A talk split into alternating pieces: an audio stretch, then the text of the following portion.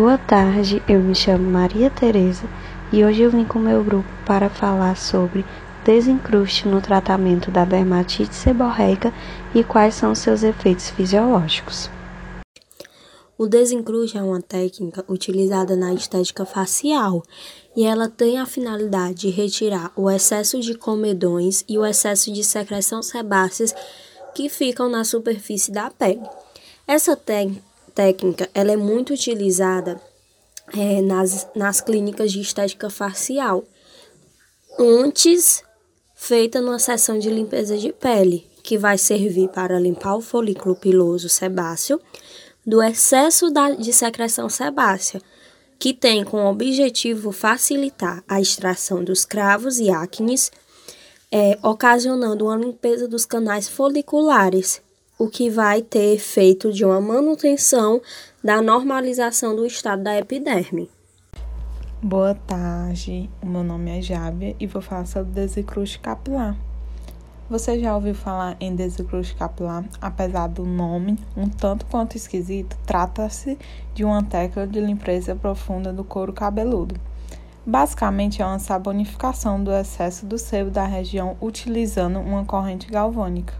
Essa limpeza intensiva facilita e retira esse sebo que obstrui os folículos pilosos. E com isso também impede o nascimento dos fios. Para que serve o desencruste? O desencruste é recomendado para caso de incidência de oleosidade, inflamações, caspas, seborreia ou dermatite.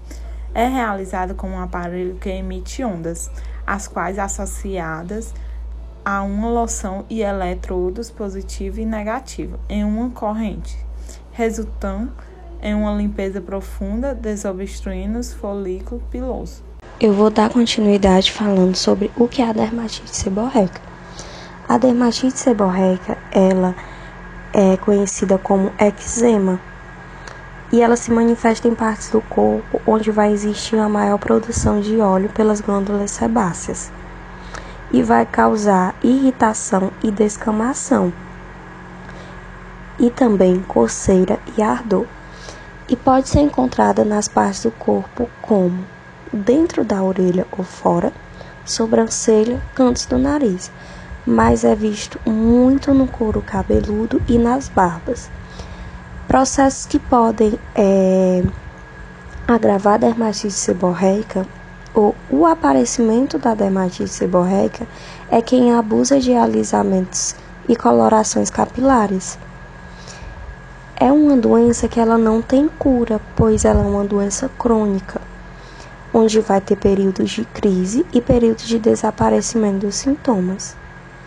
A dermatite seborreica, ela inicia no período da adolescência, por causa da estimulação androgênica das glândulas sebáceas, só que ela vai se tornando mais intensa com o passar do, do tempo, principalmente se a pessoa não tiver um cuidado com a pele, com o couro cabeludo.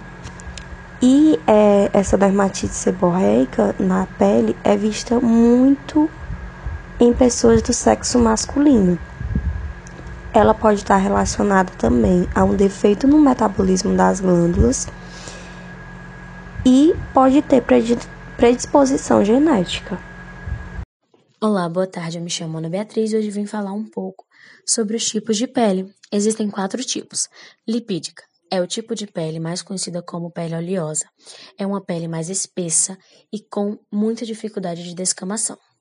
Pele alipídica é o tipo de pele conhecida como pele seca. É uma pele com mais facilidade de descamação. É um tipo mais fino que tem seus poros mais dilatados. Mista é o tipo de pele, tanto oleosa quanto seca. A diferença é suas zonas. A sua zona de oleosidade é sua zona T, testa, nariz e queixo. Zona seca são suas laterais. Eudérmica é o tipo de pele conhecida como pele normal ou a famosa pele bebê. É um tipo de pele mais saudável, sedosa e hidratada. E vou falar sobre as contraindicações. Feridas, lesões ou inflamações no local da aplicação não pode. Gestantes, prótese metálica no local da aplicação também não pode.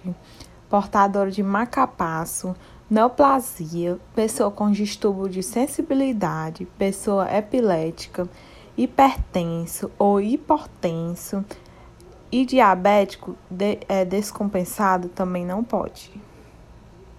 Vou falar agora sobre os efeitos fisiológicos do tratamento desencruste na pele.